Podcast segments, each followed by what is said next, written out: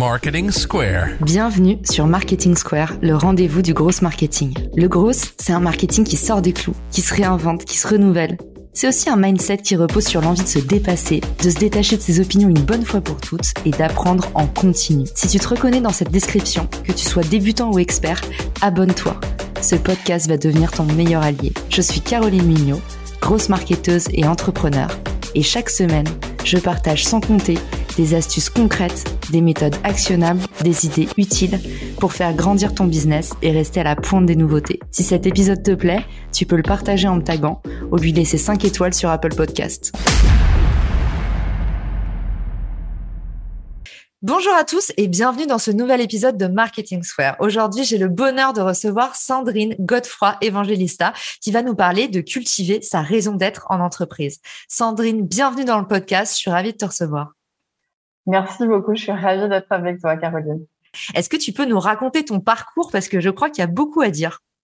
Alors oui, il y a beaucoup à dire. Alors je vais te le faire très court. Moi, ce qui m'intéresse depuis toujours, depuis toute petite, quand je dis toujours, c'est vraiment toute petite, c'est de connecter euh, les personnes entre elles et des personnes avec euh, pourquoi on est là, à quoi on sert et euh, comment du coup on peut faire des choses qui servent et qui sont utiles. Et donc depuis toute gamine, j'ai toujours eu cette envie de d'aller comprendre pourquoi j'étais faite et à quoi je, je pouvais servir et comment je pouvais contribuer avec à ma, à, ma, toute petite échelle au monde en fait.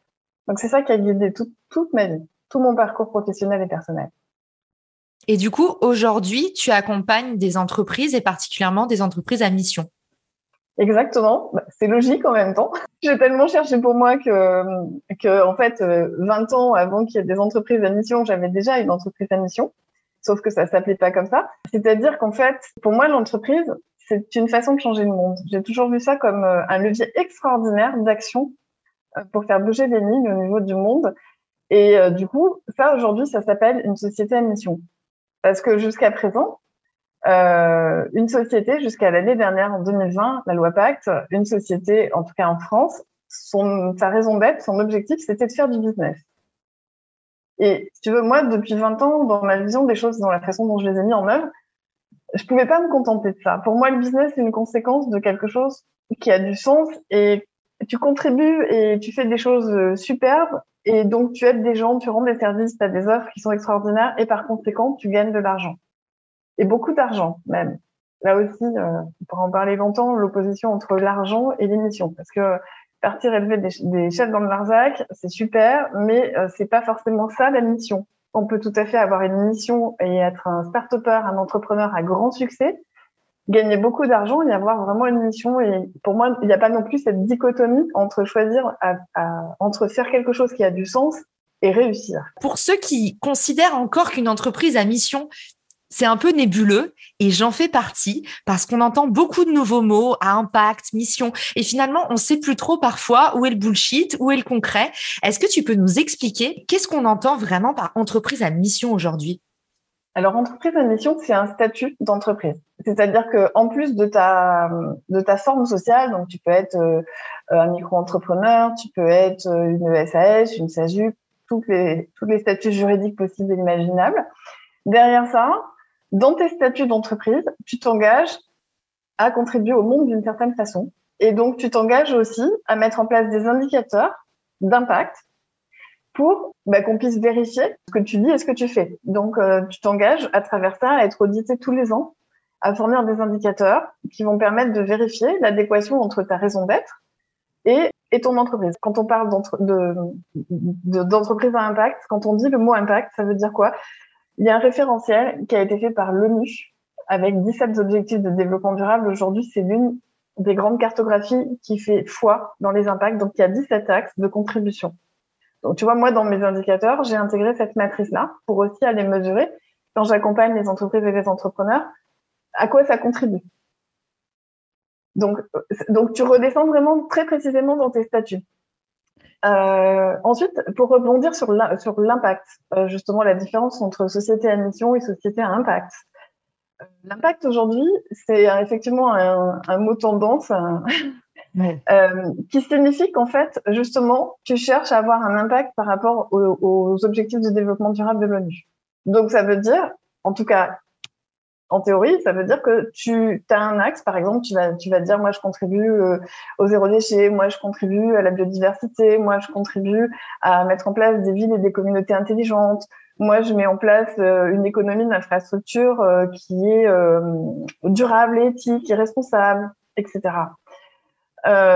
Impact, ça ne veut pas dire que c'est, t'as pas de réglementation derrière. C'est vraiment, c'est du marketing, j'ai envie de dire. Contrairement à société à mission qui est une réalité statutaire et mesurable et vérifiable et auditable. D'accord?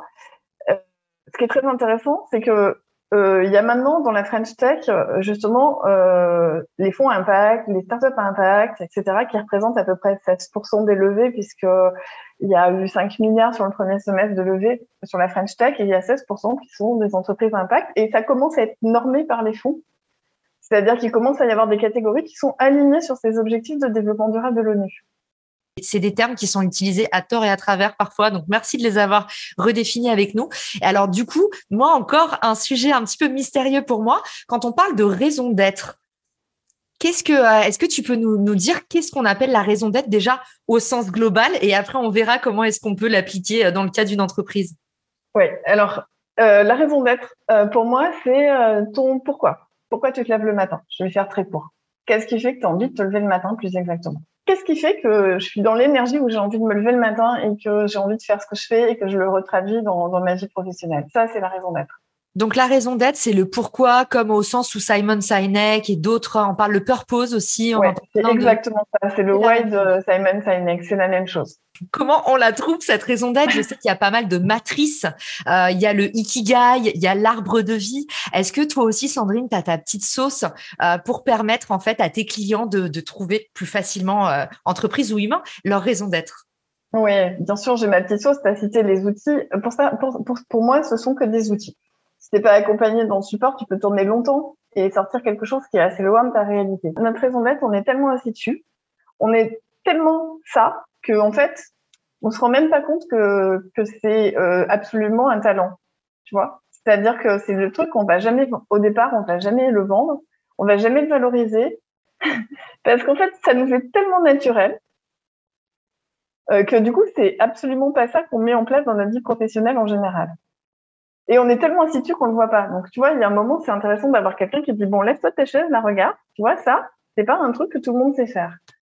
Et ceux qui nous écoutent ont envie de savoir comment est-ce qu'on la transmet, c'est-à-dire bah, potentiellement comment, quand on est chef d'entreprise, on arrive à bien porter euh, cette vision, ce why. Que c'est là que se trouve la différence un peu entre euh, un leader et euh, simplement finalement un manager?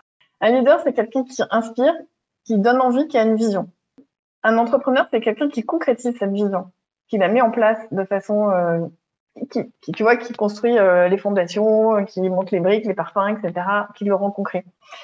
Le manager, c'est celui qui fait exécuter la vision du leader et de l'entrepreneur, qui fait en sorte que ça, ça tourne. Parce que quand tu es deux, trois dans une entreprise, tu as peut-être pas besoin d'un manager, mais quand tu passes à l'échelle, et c'est d'ailleurs euh, c'est là où je vois beaucoup de casse en fait, c'est sur les, les, les, différents passages à l'échelle de pas juste de levée de fonds, mais euh, de nombre de personnes. Et, euh, et justement, euh, le manager, il va accompagner les passages à l'échelle. Et c'est son rôle. C'est une courroie de distribution, le manager en fait.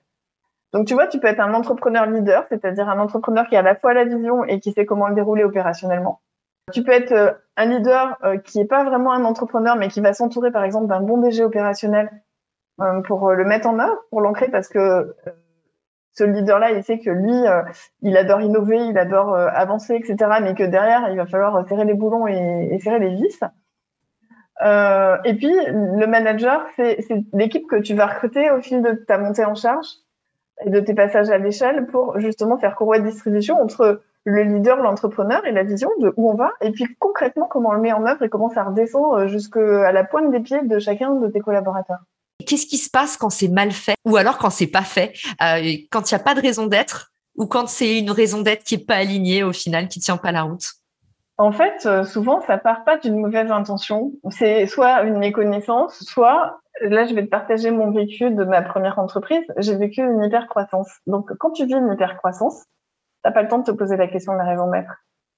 Tu te l'es posé avant de démarrer ta boîte. Puis d'un coup, tu as des clients qui t'appellent, tu dois staffer parce que parce que tu as dit oui à plein de trucs et puis euh, derrière euh, il faut recruter. Donc tu recrutes, tu recrutes, tu recrutes, tu recrutes, tu recrutes. Euh, tu vois, pour, moi, pour te donner un exemple, sur ma première boîte, j'ai dû recruter 50 personnes en un an et demi, quoi. Quand tu recrutes autant de gens en si peu de temps, tu recrutes et puis ton objectif, c'est tout de suite qu'ils staffent que tout de suite on exécute, que tout de suite on passe dans l'action. Et c'est complètement logique puisque toi, tu es là, tu dois délivrer, tu vois. Et euh, j'avais juste complètement oublié tout le reste. C'est-à-dire la raison d'être, les valeurs, etc. Tu vois. Et du coup, qu'est-ce qui se passe? Est-ce que ça se voit sur tes résultats? Ça se sent sur l'humeur? Ça tient pas. Ça le truc, c'est que ça tient pas. Ça tient pas à l'intérieur de toi. Il y a un moment où tu dis waouh, euh, je suis sous l'eau. Euh, euh, voir tu vas, toi, tu vas vers le burn-out tranquillement mais sûrement, sans te rendre compte que tu augmentes ton niveau de stress parce que tu sens bien qu'il y a un truc qui, qui, se décale de plus en plus. Tu sais, c'est comme quand tu es sur un bateau, euh, un petit pourcent qui se décale. En fait, sur la trajectoire finale, ça fait un truc énormissime. Sauf que c'est un petit pourcent, donc euh, tu le sens pas. Puis après, c'est deux petits pourcents, c'est trois petits pourcents. Tu vois, c'est tout petit au départ. Et sauf qu'à un moment donné, tu regardes la trajectoire, tu fais oh mon dieu, mais c'est pas du tout là que je voulais aller. Donc, euh, donc c'est ça pour moi le risque en fait, c'est que et puis quand tu décales la trajectoire, euh, forcément ben les, les, les gens en fait euh, interprètent plein de choses et le font à leur façon, donc ça donne un truc un peu hétéroclite dans lequel t'en as un qui va dans un sens, l'autre qui va dans l'autre. Donc en fait, ça se voit par, euh, enfin, de façon concrète comment on mesure ça. Moi, je suis très attentif quand les gens me disent je suis sous l'eau, j'ai pas le temps. Pour moi, c'est un indicateur que c'est en train de commencer à se disperser très fort. Ça veut dire que tu sais plus prioriser. Et si tu sais plus prioriser, c'est parce que tu es plus aligné sur ta raison d'être. Parce que quand tu es aligné sur ta raison d'être, tu sais prioriser. Tu vois, le... donc l'indicateur, c'est la façon, de façon concrète, c'est tu as été dans une boîte qui commence à monter en pression. Oui, mais tu comprends, nous, on est une start-up, alors il faut qu'on bosse 70 heures par semaine parce qu'on est une start-up et que c'est normal. Non. Ça n'a rien de normal de bosser 70 heures même quand on est une start-up.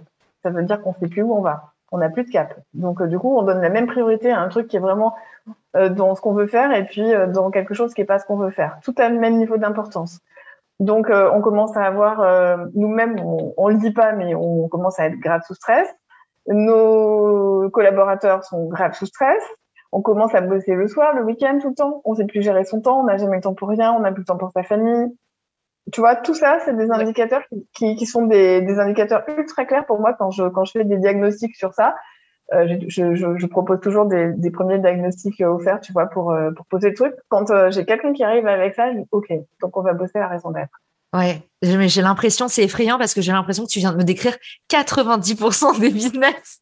90% bah des business de, de start-up parce qu'en fait, on mélange ce truc de devoir délivrer et de devoir dire oui. Et je te dis encore une fois, je vais pas jeter la pierre à ça parce que si je te parle de ma première boîte, c'est bien parce que j'ai, enfin, si je suis là aujourd'hui et que j'accompagne ça, c'est parce que moi-même, j'ai fait cette erreur aussi.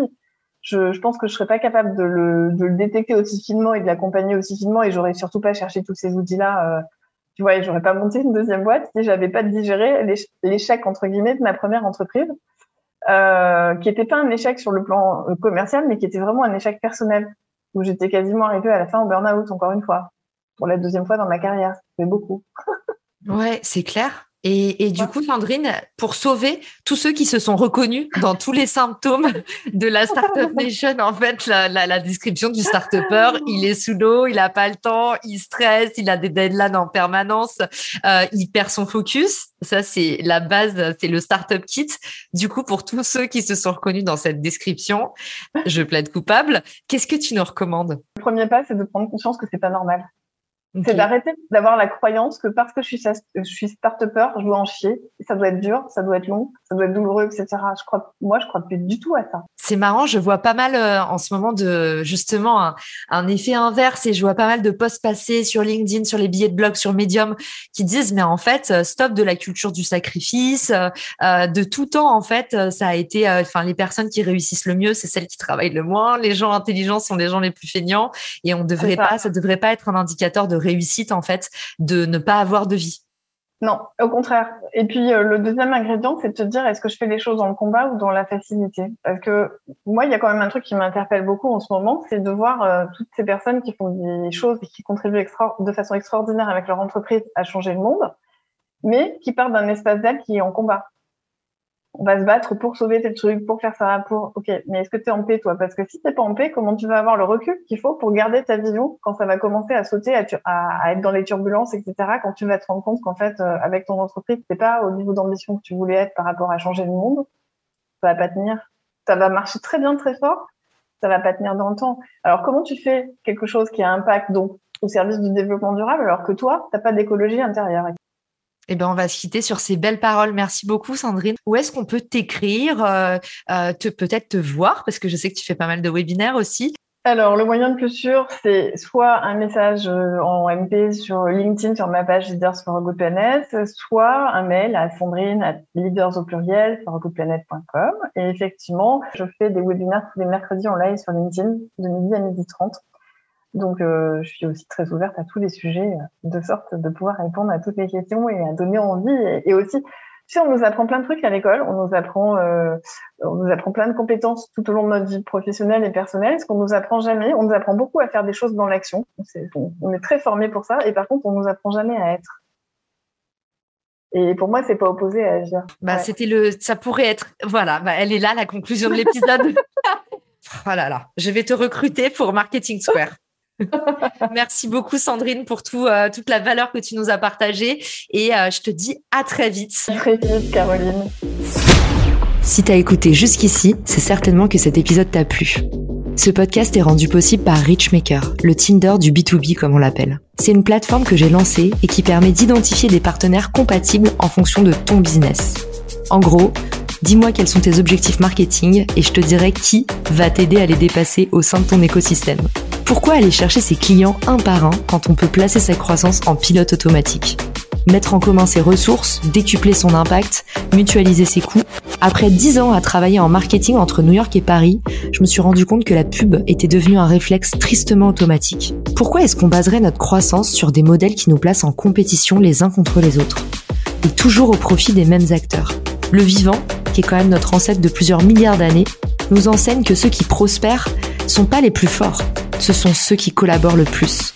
Et si c'était pareil dans le business? Pour découvrir l'immense pouvoir du co-marketing, j'offre des contenus que tu trouveras nulle part ailleurs sur richmaker.com, onglet Académie. Plus d'excuses, passe à l'action et à très vite sur Marketing Square, le podcast du gros marketing. Marketing Square.